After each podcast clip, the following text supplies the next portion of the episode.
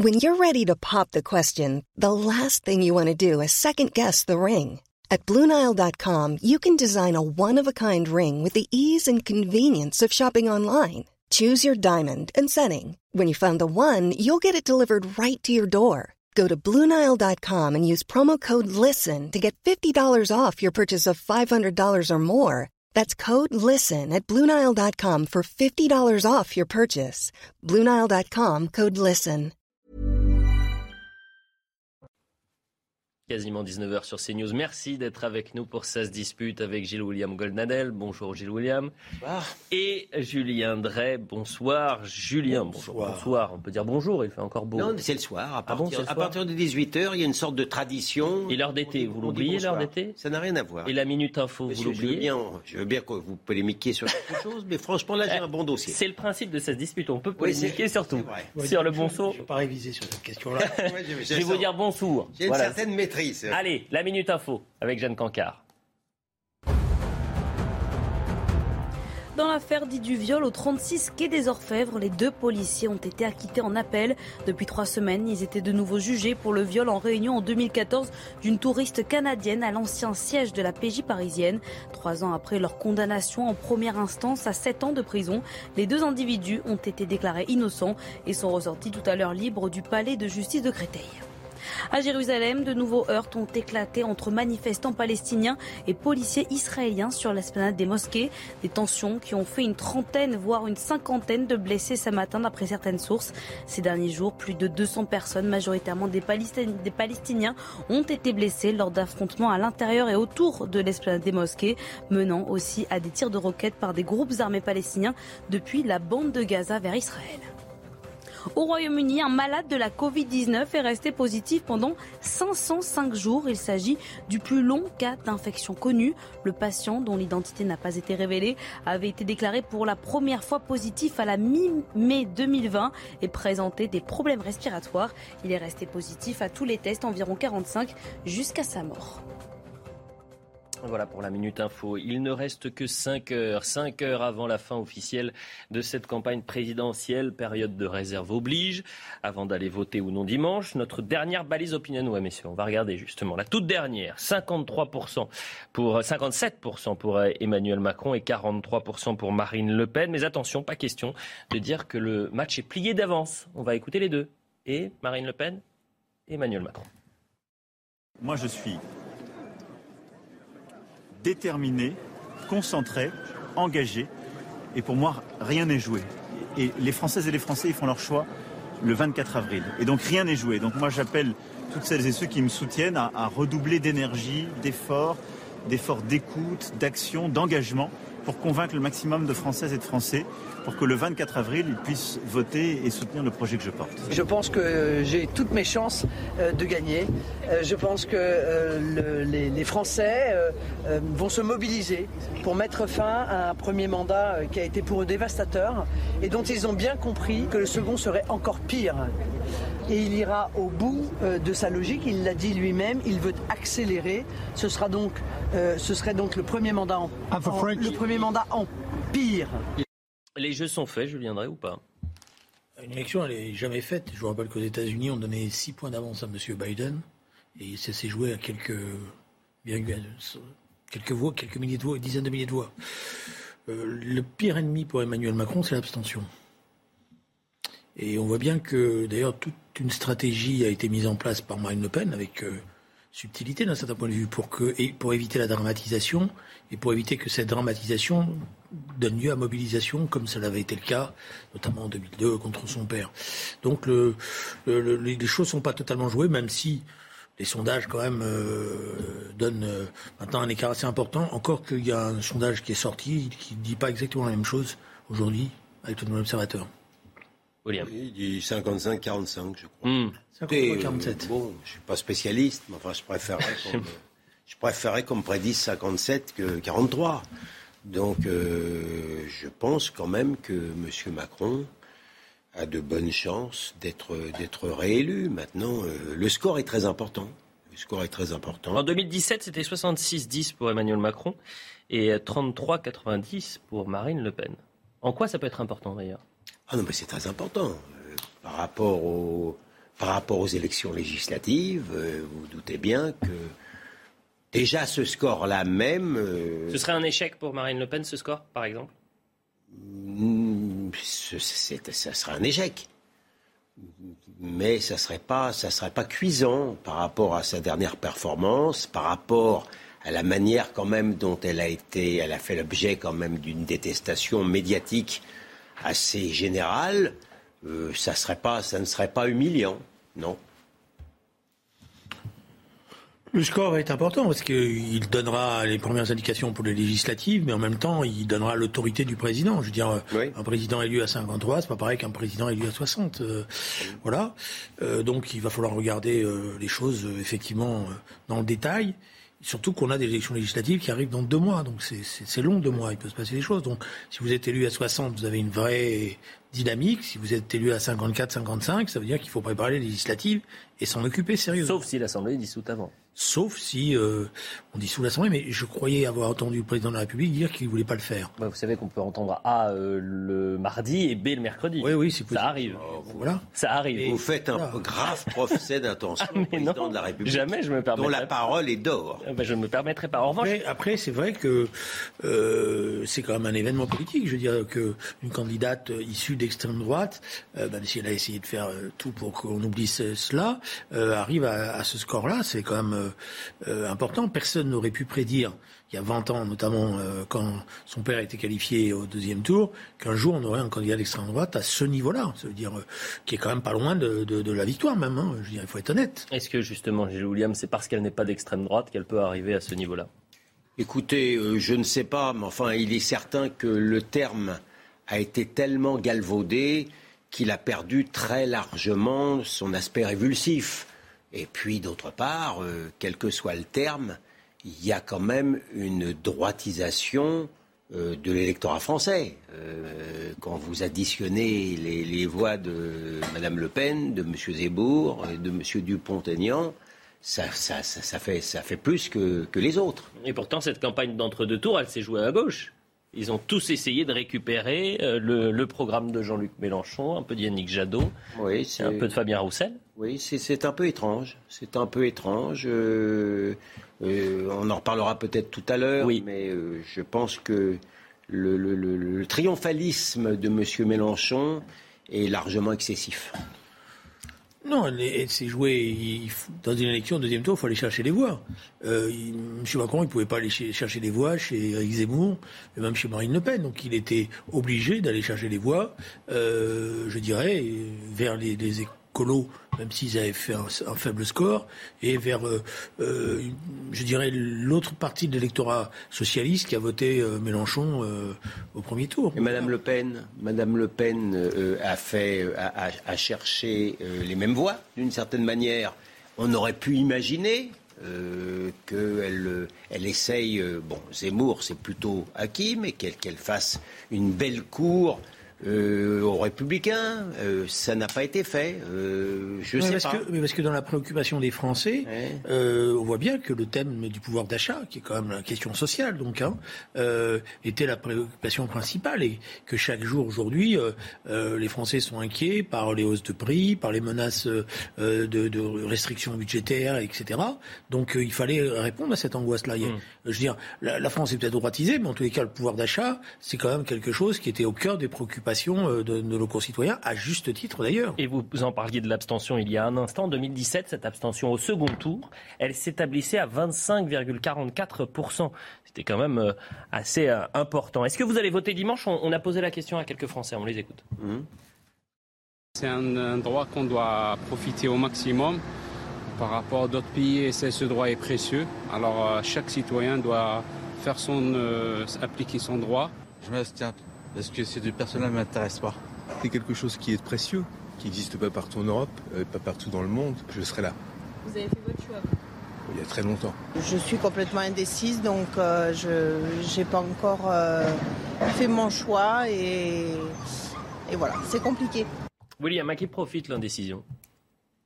Je ne sais pas. Franchement, franchement, je ne, sais pas. Euh, dans l'état actuel de la configuration euh, des, voix, euh, comme on voit que M. Macron est quand même en tête, j'aurais tendance à vous dire qu'elle lui profite. voilà, Madame, Le Pen a besoin de voix. Donc ceux qui ne vont pas, voter, ceux qui voteront blanc, ben, ça, sera, sera au moins pour elle. C'est comme ça que je vois les choses. Mais enfin, ceux qui ne vont pas voter se seront mal placés ensuite pour venir se plaindre, c'est tout. En cas de forte abstention, Julien, est-ce que c'est la légitimité du, du vainqueur qui est en jeu? Oui, malgré tout, mais on sera quand même dans une participation qui va être quand même euh, au-dessus de 70%, je pense. Hein. On, on avoisinera les 70%. Ça veut dire quand même que le pays a parlé. On ne peut pas dire euh, le pays euh, est à la pêche. Alors évidemment, mieux, plus il y a de participation, mieux c'est, plus l'autorité du président de la République, s'il est élu, sera confortée. mais je pense que quand on a un droit, il faut l'utiliser et que euh, on doit aller voter. Alors après, il y a toujours ce débat sur le, fait qu'on compte pas les, on, compte, on comptabilise pas les le vote blanc. Vote blanc, mais bon, il y a des manières de, voter blanc. Pas besoin de l'expliquer, mais euh, voilà. Mais il faut voter. Voilà, C'est aux États-Unis, euh, le, le, taux d'abstention est beaucoup plus fort. Et le président élu est considéré comme légitime. la dernière élection, rappelez-vous ce qui s'était passé au Capitole. Oui. Oui, mais ça n'a rien à voir. C'était parce que M. Trump avait décidé de contester le, le, vote. le vote et par conséquent, le monsieur Biden était considéré dans sa tête comme un usurpateur. Ça n'a rien à voir. Quand, quand, vous ne contestez pas. Mais il était contesté parce que le résultat, dans un certain nombre d'États, était aussi très serré parce qu'il y avait une participation qui expérience. Si vous voulez bien oublier la dernière élection, quand même assez rocambolesque, tous les présidents ont été élus avec un taux d'abstention plus fort qu'en France. il n'y avait pas de contestation de leur légitimité. On revient au match. Euh, Marine Le Pen, Emmanuel Macron dans ces dernières heures. Le match se poursuit, je le disais, par meeting et médias interposés. Invité ce matin sur CNews, Marine Le Pen attaque Emmanuel Macron. Pour elle, le président candidat n'aime pas les Français. On l'écoute. Il n'aime pas les Français. Regardez le comportement qu'il a eu pendant cinq ans. Moi, je veux bien tout ce qu'on veut, mais il n'a eu de cesse de les mépriser, de les insulter, euh, de les traiter avec brutalité. Euh, tout son quinquennat a été une succession de phrases humiliantes euh, pour les Français. Et ça, je crois que chaque Français l'a ressenti. Et d'ailleurs, il l'a exprimé à nouveau lors du débat.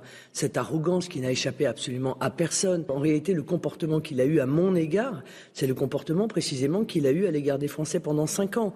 Tiens, tiens, Emmanuel Macron lui aussi a parlé du débat et de Marine Le Pen en disant que ce débat avait permis de montrer que Marine Le Pen était bien d'extrême droite. C'était ce matin sur France Inter.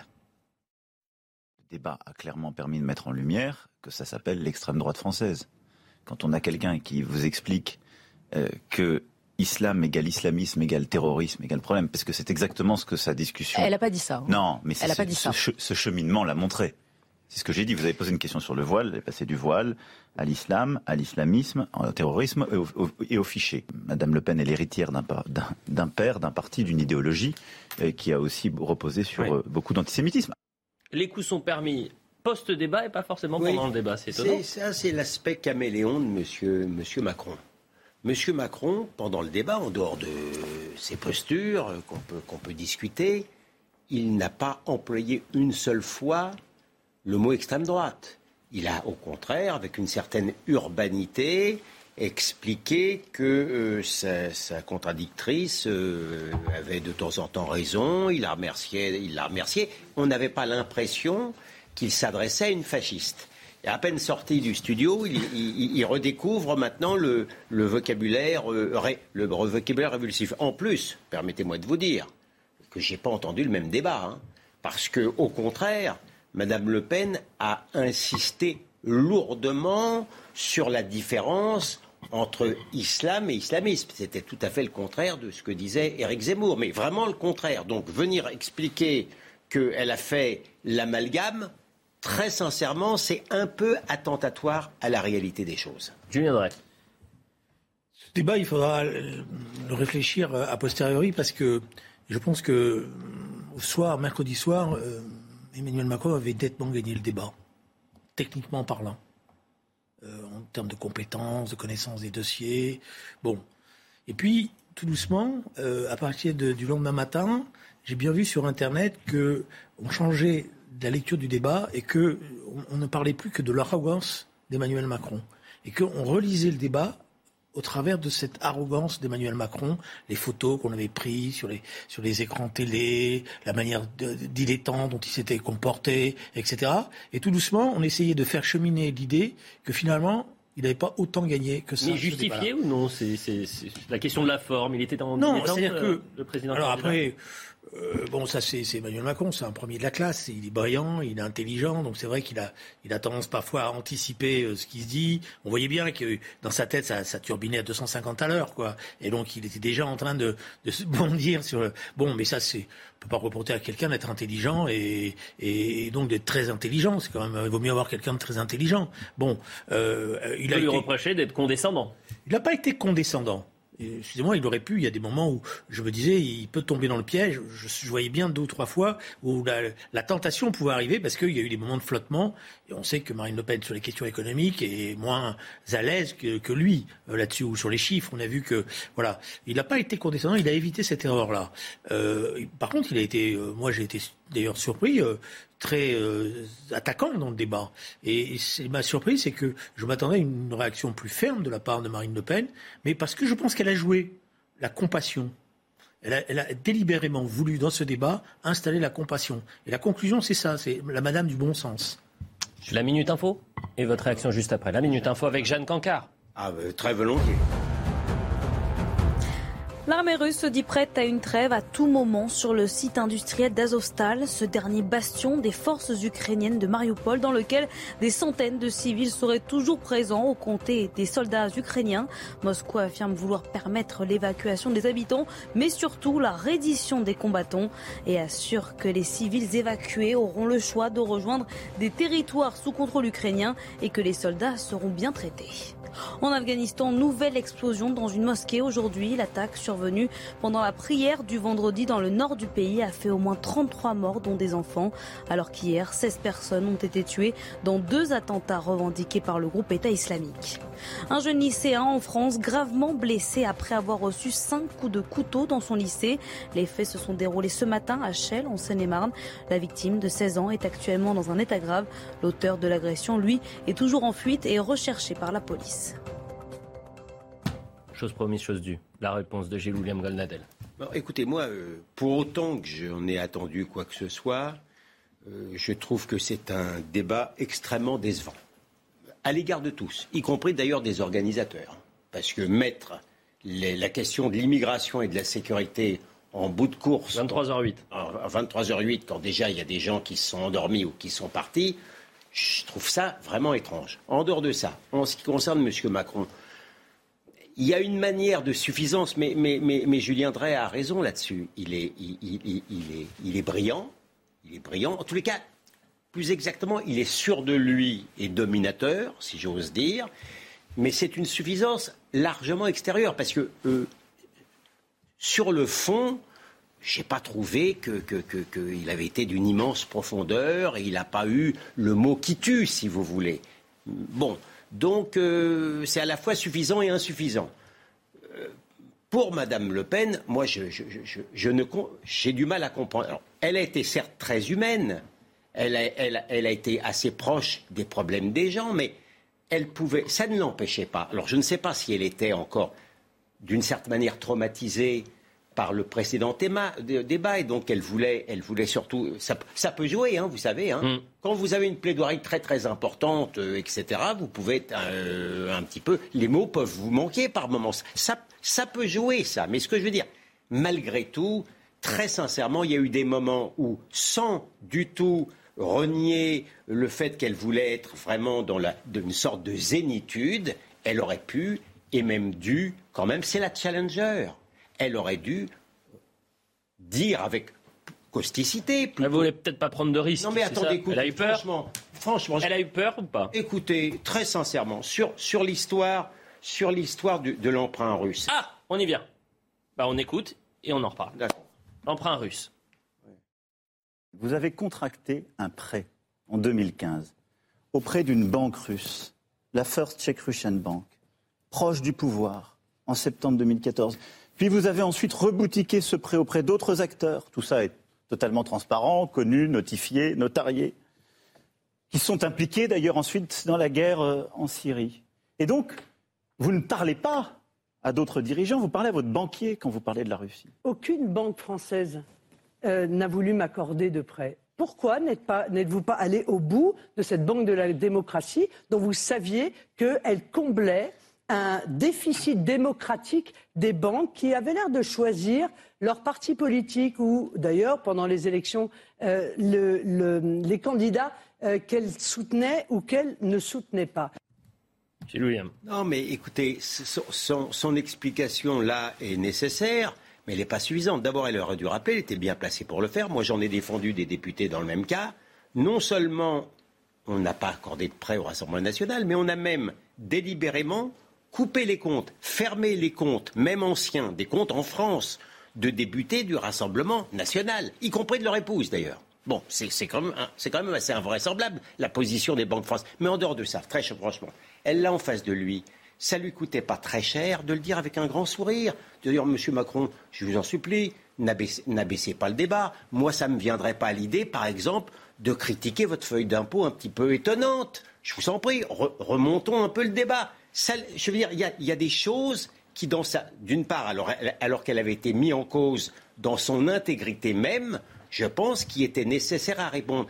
Et sur ce plan-là, je, crois que je, pense vraiment qu'elle était, elle a, elle a été quand même, à mon avis, oppressée par l'enjeu, même si évidemment ça n'a rien à voir avec le désastre de la dernière fois et qu'elle n'a pas du tout été mise KO et qu'elle s'en est sortie avec les honneurs. Mais il manque quelque chose quand même. Il a manqué quelque chose, Julien Drey? C'est-à-dire que le problème, c'est qu'elle rate le premier quart d'heure. Hmm. Et c'est elle qui fait le choix du pouvoir d'achat. D'ailleurs, parce qu'elle a, il euh, faut le dire aux téléspectateurs, il y a eu un tirage au sort. Elle gagne le tirage au sort. C'est elle qui choisit le premier thème. C'est elle qui choisit le thème du pouvoir d'achat. Elle aurait pu choisir la sécurité, par exemple. Mais c'est une erreur stratégique. Elle choisit le pouvoir d'achat parce que c'est la candidate du pouvoir d'achat, de son point de vue. C'est comme ça qu'elle a fait la différence avec les autres. Et elle avait matière à développer. Mais euh, elle est, je crois que là, elle est, elle est euh, intimidée par l'orateur qu'elle a en face, par l'interlocuteur, l'enjeu, et aussi elle sait que elle, il attend.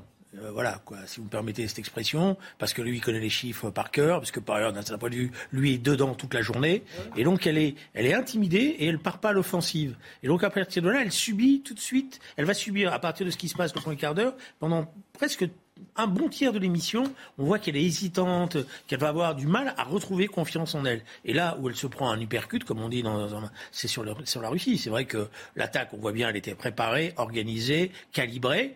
C'était bien faite d'ailleurs de ce point de vue-là, parce que la formule était, était, mais qu'il n'y a rien en face. Elle aurait pu contre-attaquer sur McKinsey, par exemple. elle l'a chuchoté. Elle l'a chuchoté. Non, mais elle, aurait, pu Gilles William, qui est un avocat brillant, euh, sait qu'il y a toujours des, réflexes. Mais là, on sent qu'elle prend le coup et elle encaisse. Voilà. 15 600 000 téléspectateurs, le débat d'entre-deux tours s'offre un triste record puisque c'est la plus faible audience de, l'histoire. Euh, j'avais un intervenant euh, cette semaine qui disait il faut changer le format. faire trois débats, par exemple, à l'américaine. Pour ou contre, en une minute après la publicité, on, on parlera d'autre chose. Vous êtes pour ou contre cette idée de aller moderniser un peu le, débat d'entre-deux tours, d'en faire plusieurs pour aller au, fond des choses? C'est bien, encore faut-il que les candidats soient d'accord? Moi, je suis d'accord. Je pense qu'il faut en faire deux au moins. Deux. Ouais, parce que c'était très long et honnêtement, c'était lassant. Hmm. Euh, et que je pense que quand on commence à aborder des thèmes aussi importants que la sécurité, euh, la montée de la violence, vers 11h15, 11h, 11h15, il y a une fatigue. D'ailleurs, ça commence tard. J'étais surpris parce qu'on a commencé à 21h. Euh, et les gens qui se lèvent tôt le lendemain pour, pour travailler, ils vont pas aller jusqu'à. C'est vrai. Voilà, donc euh, je pense que ça aurait été mieux d'avoir deux débats de 1 heure et demie chacun où on cerne les, les, les sujets. Voilà ce qu'on pouvait dire la publicité. On revient dans un instant. On va faire un peu le bilan de cette campagne d'entre-deux tours qui s'est jouée à gauche, la ruralité par exemple. Emmanuel Macron et Marine Le Pen sont les candidats de la ruralité. On verra cela dans un instant. 19h30 sur CNews, la suite de Ça se dispute avec Julien Drey Gilles William Goldadel, la Minute Info, et on poursuit le débat. Selon Boris Johnson, la guerre en Ukraine pourrait durer jusqu'à la fin 2023. Le Premier ministre britannique a qualifié aujourd'hui de réaliste cette possibilité en raison de la détermination de la Russie à poursuivre son offensive. Il s'est aussi montré pessimiste quant à une négociation prochaine visant à mettre fin au conflit et a évoqué l'envoi de chars d'assaut à l'Ukraine.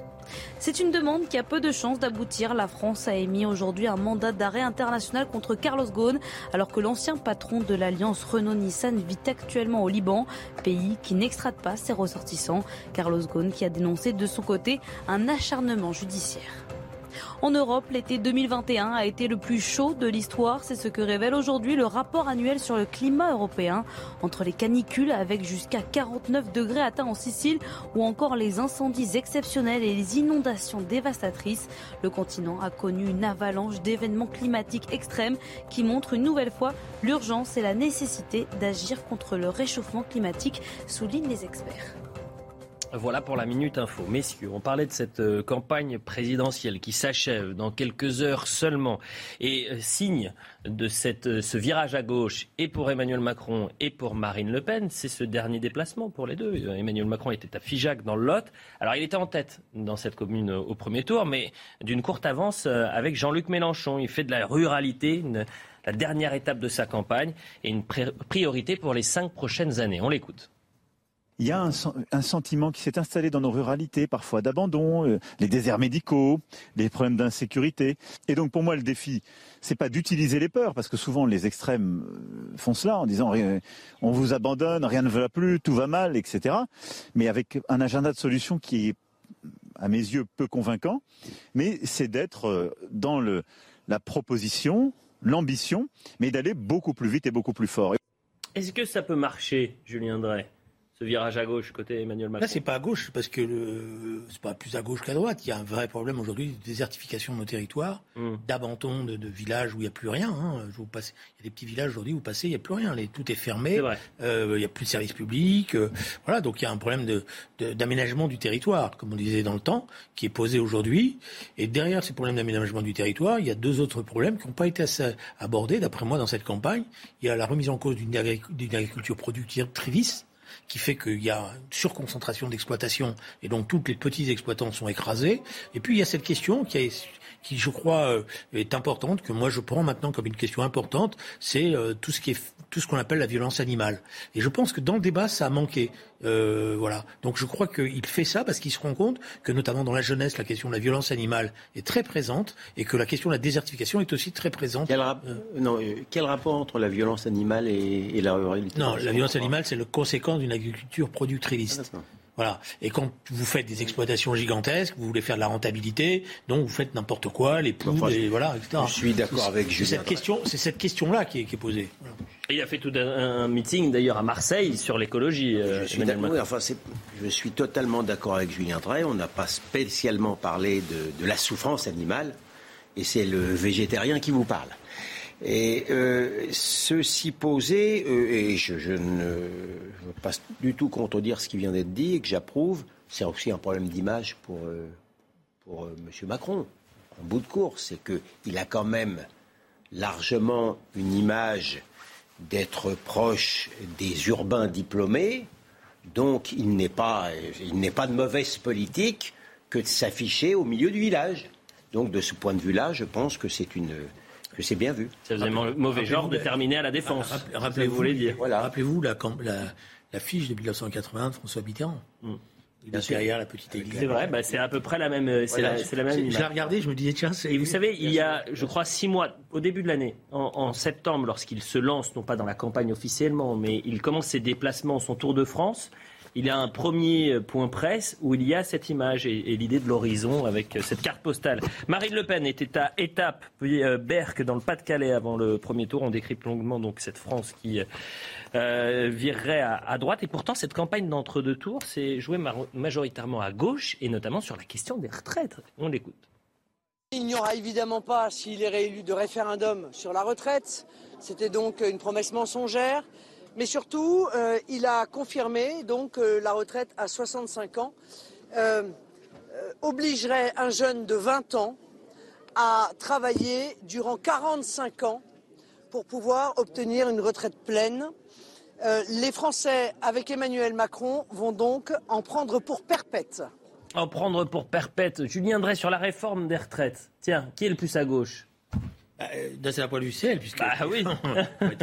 Elle défend la retraite à 60 ans. Et d'ailleurs, dans ma tête, je me disais, tiens, c'est comment son père pourrait se reconnaître dans ses propos? Au regard des propos qu'il tenait sur l'économie euh, euh, libérale dans le temps, etc.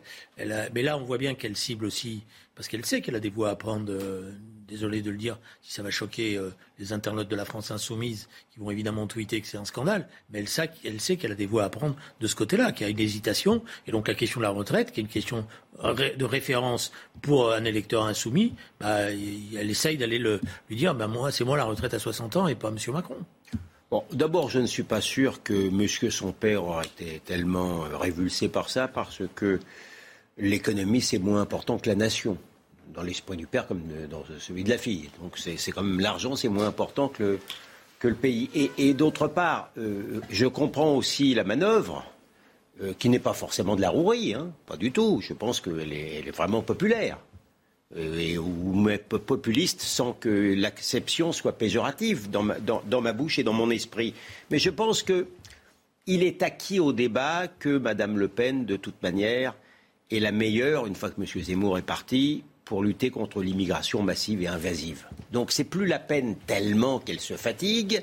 Et euh, elle, est, elle, est, elle, est, elle, est, crédible là-dessus. Et en plus, moins elle en parle, moins c'est révulsif quand même pour les autres. Donc il reste évidemment à labourer sur le terrain économique les forces populaires qui ne sont pas trop révulsées par ces idées en matière d'immigration et qui privilégient évidemment les problèmes de fin de mois.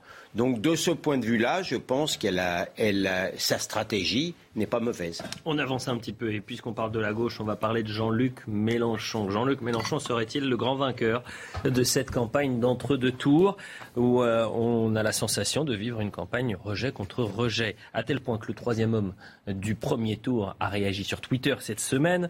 Je n'ai pas demandé à M. Macron de me nommer Premier ministre, j'ai demandé aux Français de voter pour des députés de l'Union populaire pour mettre le président en obligation morale et politique de choisir le Premier ministre qui appliquera le programme de la majorité. Et Jean-Luc Mélenchon veut embarquer toute la gauche. Ça y est, c'est fini les divisions à gauche.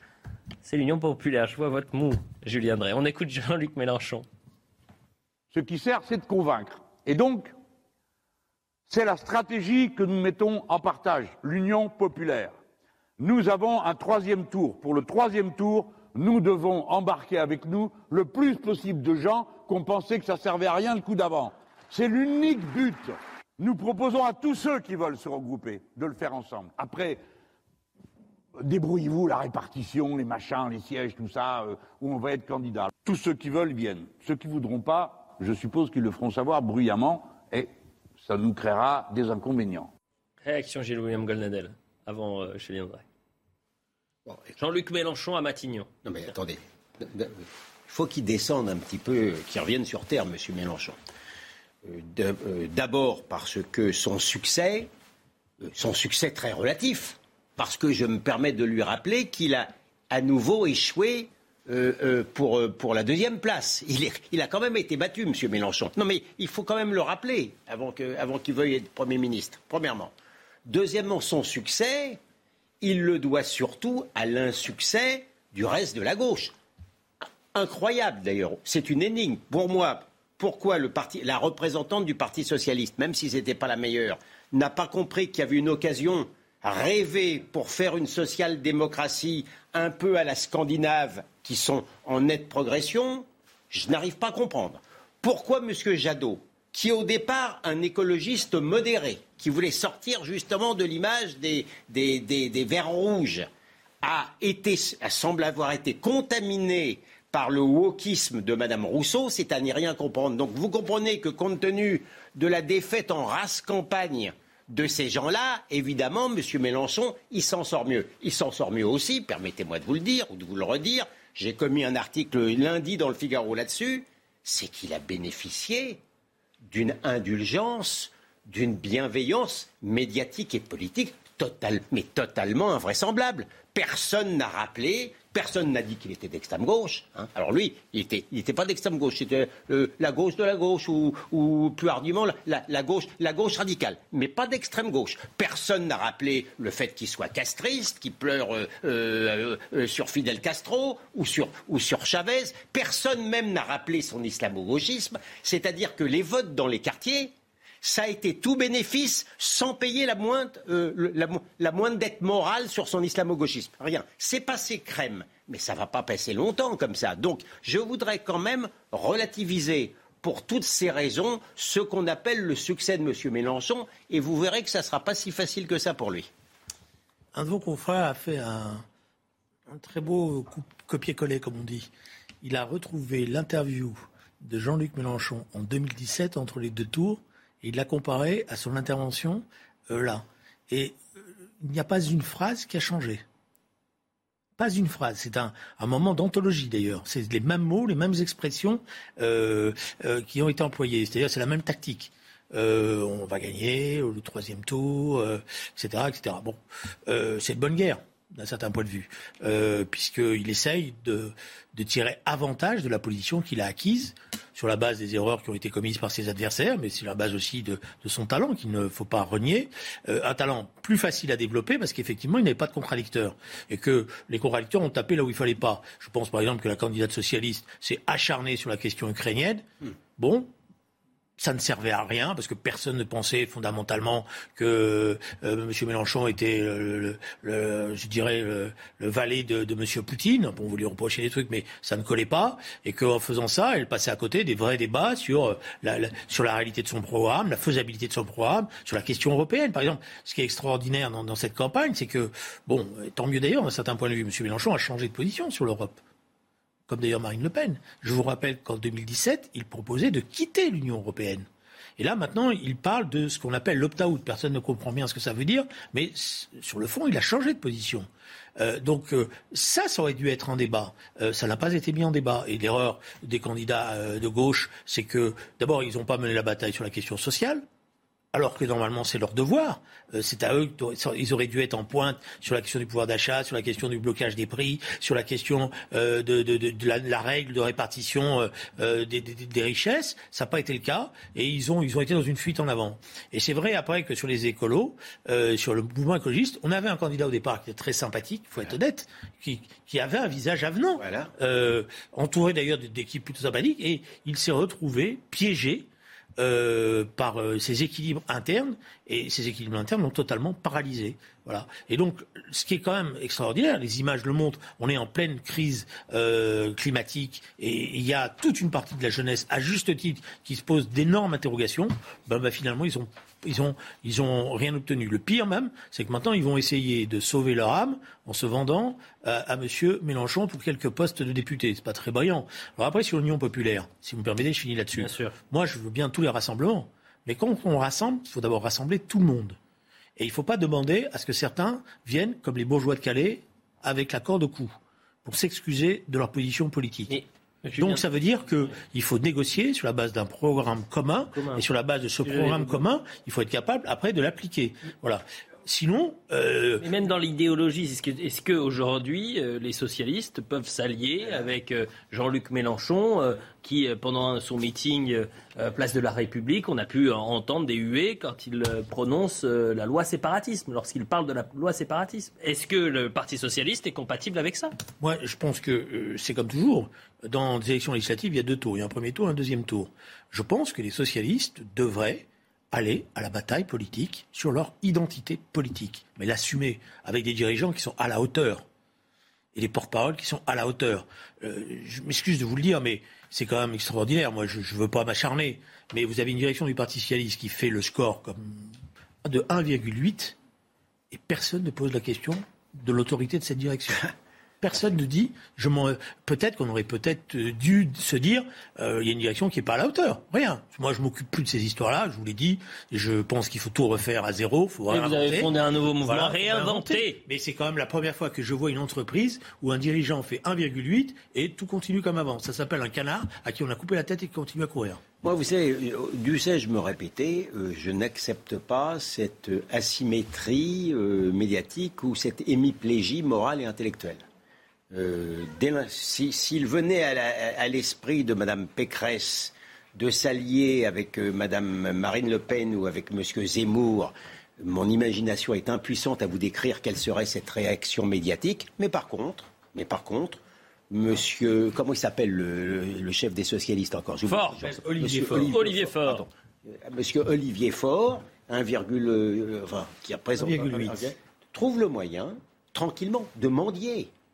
De mendier une alliance avec donc l'extrême gauche de M. Mélenchon, qui pour le même prix le regarde avec mépris. Si ça, il n'y a pas une forme d'asymétrie, euh, j'ai du mal à comprendre le sens du mot. La Minute Info avec Jeanne Cancard.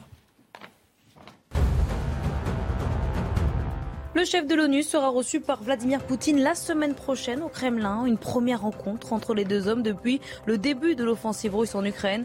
Il y a trois jours, Antonio Guterres avait envoyé des lettres au président russe et ukrainien leur demandant de le recevoir en urgence à Moscou et à Kiev.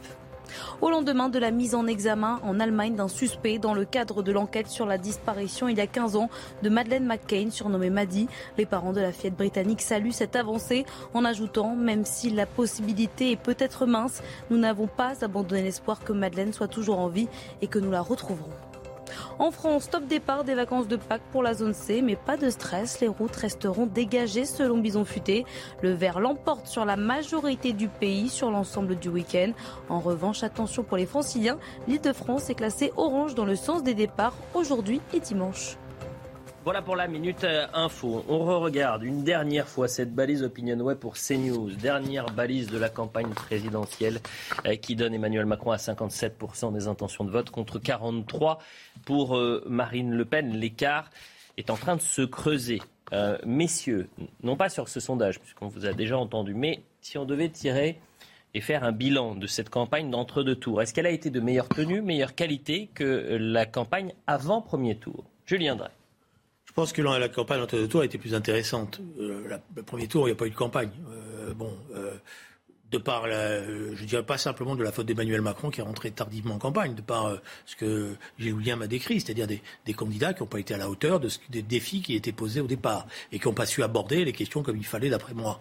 la campagne entre deux tours a, a, vu quand même une confrontation se mettre en place, même si elle était moins passionnante, moins exaltée que ce qu'on a pu connaître par le passé.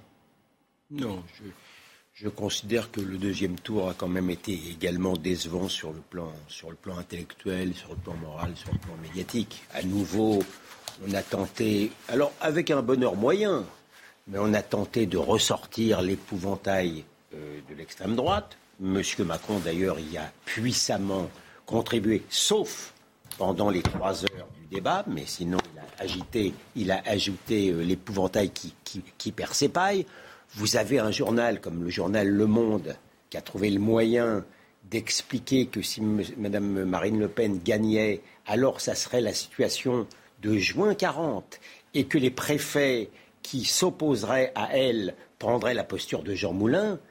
Pardon, mais il y a quelque, on est, on est dans, une, dans une manière de, folie, de, de, déraison qui, qui heurte personnellement ma vision que j'ai de la chose politique. Donc non, je, vous avoue que je vous mentirais en disant que j'ai que j'ai bien vécu euh, ce deuxième tour. Non. non, on peut pas. Quand on compare à, ce qui s'est passé dans d'autres à d'autres moments, on a eu quand même une campagne qui est restée sérieuse et qui n'a pas qui a pas tombé simplement dans qui pas tombé simplement dans le slogan antifasciste. D'ailleurs, euh, ça a été vraiment médié. D'ailleurs, les manifestations n'ont pas eu de grand succès. Euh, on l'a vu. Euh, on n'a pas eu les, mobilisations. 9200 personnes à Paris. Euh, on est resté quand même dans une campagne de confrontation de projet contre projet. Alors après, euh, Gilles ne pouvait pas esquiver la question des origines de Marine Le Pen, de son mouvement, de ce qu'elle a représenté dans l'histoire, etc. bon, voilà. Donc on lui rappelle. Alors moi, je suis pas pour dire juin 40, parce que c'est, j'ai pas vu cette, ce, ce papier-là. mais si ça a été fait, c'est pas, c'est pas très subtil.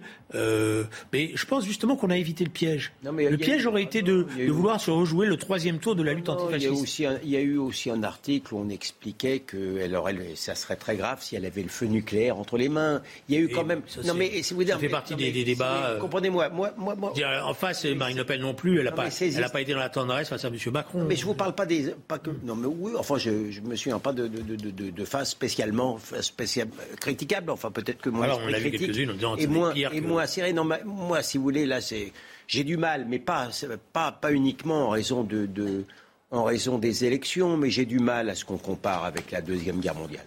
J'ai, j'ai, euh, de ce point de vue-là, j'ai une sorte de, j'ai une sorte de, de refus presque, Mais on a évité presque physique d'accepter ça. Mais je pense justement que dans ce deuxième tour, alors mm, il y a eu certainement des, des- des choses euh, d'un point de vue marginal, mais sur l'essentiel, on a évité cette caricature. Et je pense que le débat politique s'en est porté mieux On l'a dans, dans pas, la réflexion. non, on l'a- Voilà. Je dirais plutôt qu'on ne l'a pas évité, que ça m'a quand même profondément agacé, mais c'est vrai que le résultat n'a pas, euh, n'a pas été euh, à, à l'arrivée euh, par rapport au but escompté. Ça, c'est sûr. C'est sûr que ça marche moins. C'est terminé. Alors, juste Allez-y, une Julien, remarque très rapidement. C'est que dans une campagne présidentielle, en général, il y a des personnalités qui apparaissent. Il n'y a pas que le candidat, il y a des personnalités nouvelles Mmh. euh, qui apparaissent euh, parce qu'ils sont portés par quelque chose. Et là, le paradoxe, c'est qu'on a vu très peu de figures nouvelles apparaître autour des candidats et des candidates. Tiens, une dernière question sur cette campagne présidentielle, puisqu'elle s'achève à minuit. On ne pourra plus en parler. Hop, c'est terminé avant euh, 20h Profitons-en. dimanche. Le, le ou la candidate qui vous a le, le plus surpris dans cette campagne présidentielle? Ah, pas facile. Non, mais. mais euh, Julien Drey, tiens. Non, je pense qu'il y a une personnalité qui s'est dégagée du point de vue de, de l'équipe d'Emmanuel Macron qui s'est installée, d'après moi, qu'on va, dont on va entendre parler, c'est Julien de Normandie, Oui. qui a été euh, au cœur de, de la campagne. Mais c'est tout. Sur hein, les finalement. candidats, sur les candidats. Ah, sur les candidats, non, il n'y a pas eu. Personne. Si, moi je vais toujours dire Monsieur Poutou. Parce que Monsieur. Poutou, tiens. Philippe Poutou. Gilles William. Mais, là, Personne. mais- mais Bon, bah,